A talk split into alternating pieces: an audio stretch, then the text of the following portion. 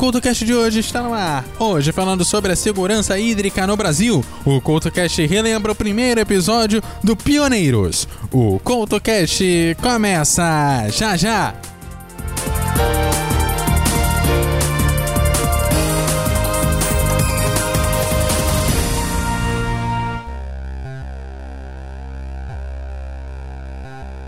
Oi, lembra de quando você gostava de músicas que ninguém mais ouvia, de filmes estranhos, de contos e histórias malucas, e por causa disso cresceu com todo mundo te chamando de pessoa esquisita?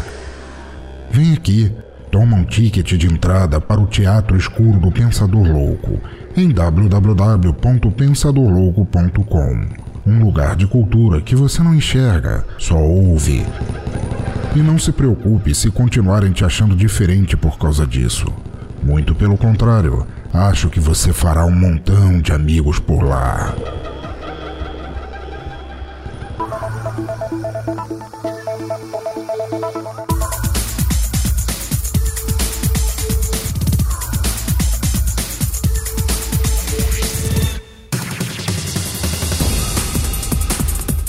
Olá, o CultoCast de hoje já está no ar. Hoje falando sobre a segurança hídrica no Brasil. E eu começo lembrando que o Pioneiros também ganhou um feed específico para ele lá no feeds.transistor.fm barra pioneiros. Feeds que é F-E-E-D-S transistor.fm barra pioneiros. Lá também tem o feed novo do CoutoCast no feeds.transistor.fm barra CoutoCast.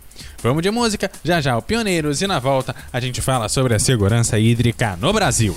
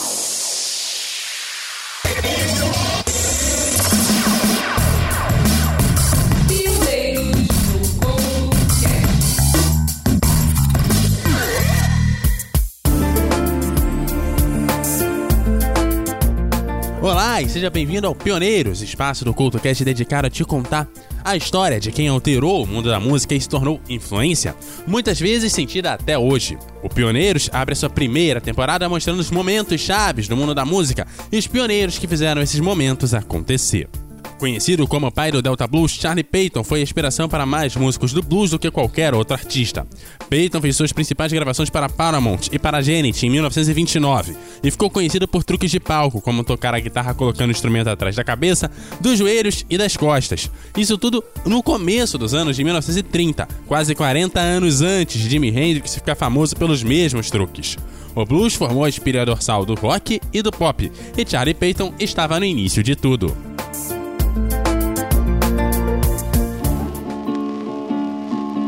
Ain't gonna tell nobody that more have done for me.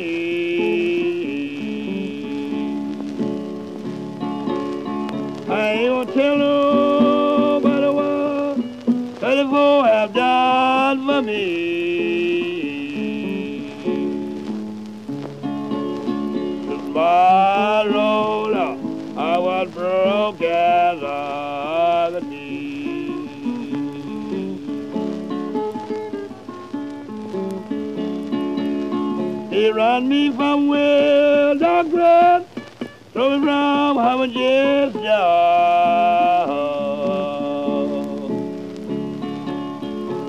He me from well dark ground, throw me from having just job.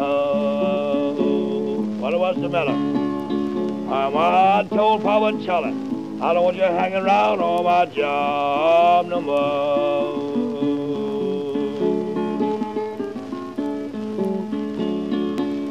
Further down the country, it all won't make you cry.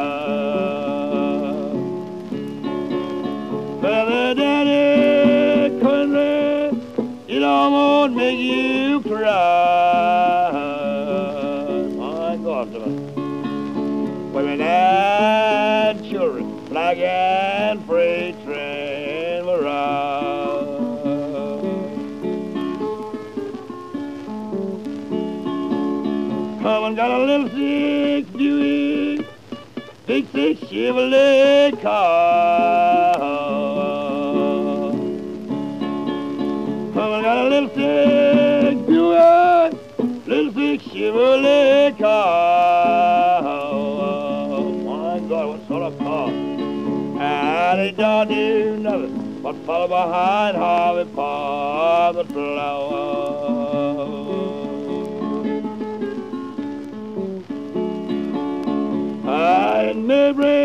Sorrow, Lord, it may bring tears.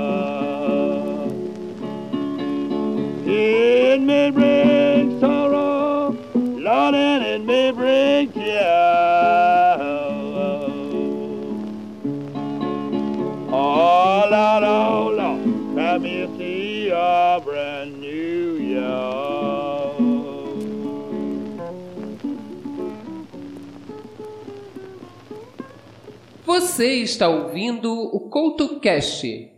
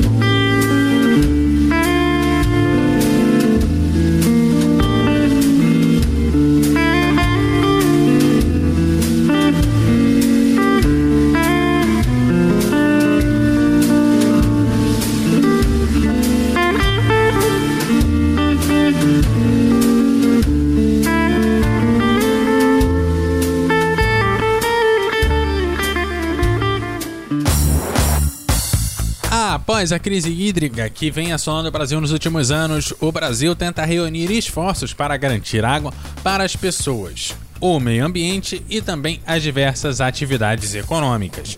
Segundo especialistas, o aumento populacional, a ocupação desordenada da área urbana e o crescimento econômico são fatores que ameaçam a segurança hídrica, já que a demanda por água cresce a cada ano.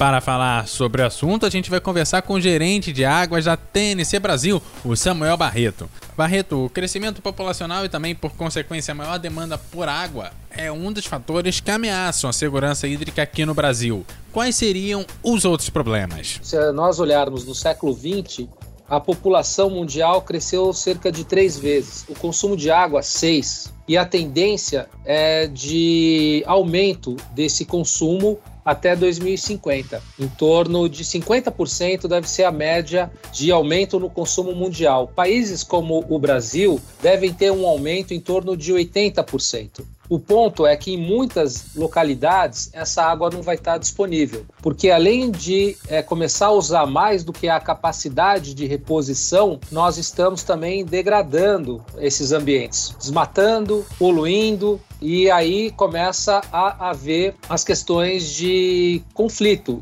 por escassez. E, ao mesmo tempo, a interface desses efeitos de mudança de uso do solo, de poluição da água, com os efeitos climáticos, desses extremos climáticos, que nós podemos entender esses extremos na água por duas frentes, pelo excesso ou pela falta. Muitos especialistas falam em recuperação das bacias hidrográficas.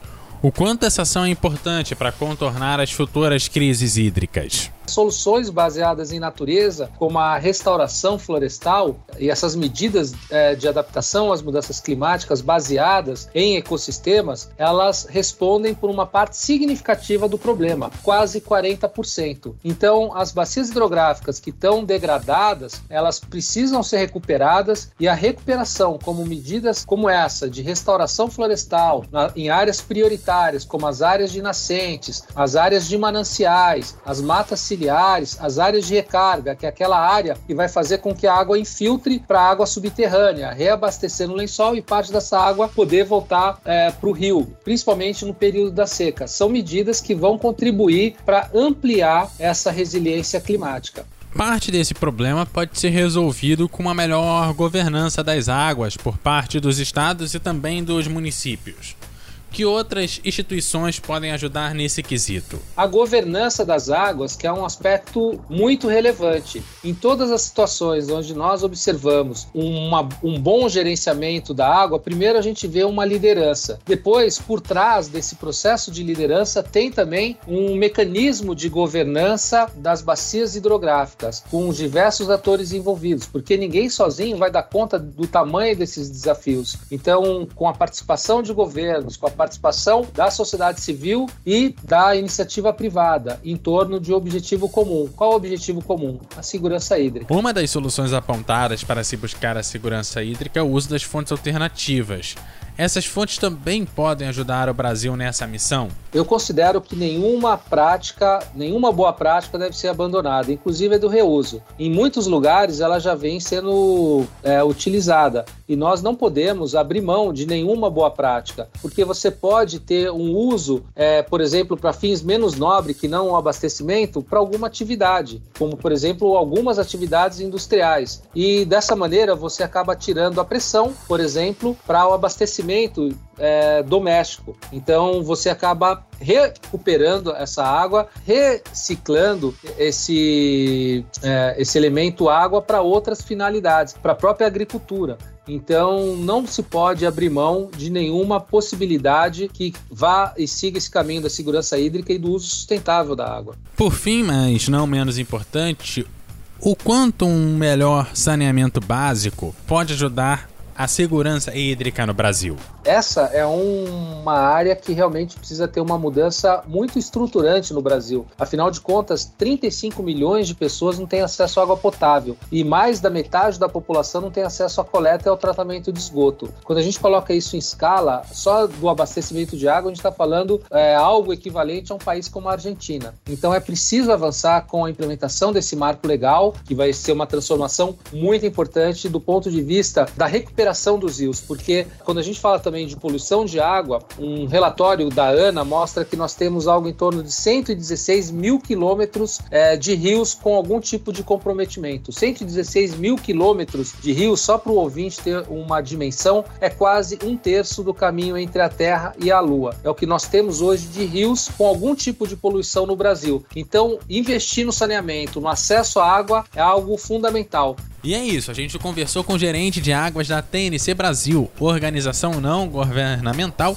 que promove a preservação da água no país. Muito obrigado pelos esclarecimentos. Esse foi o Samuel Barreto aqui no CoutoCast.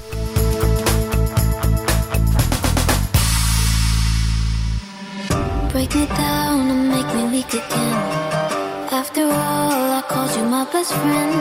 And I've been here, I know the story ends. Broken hearts and us playing pretend.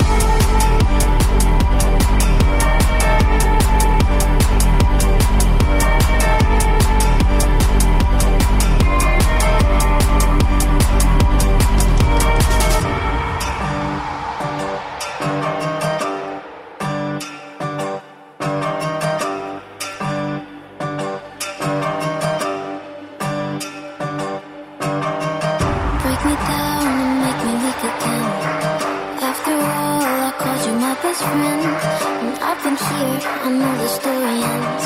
With broken hearts and us playing pretend. Break me, break me.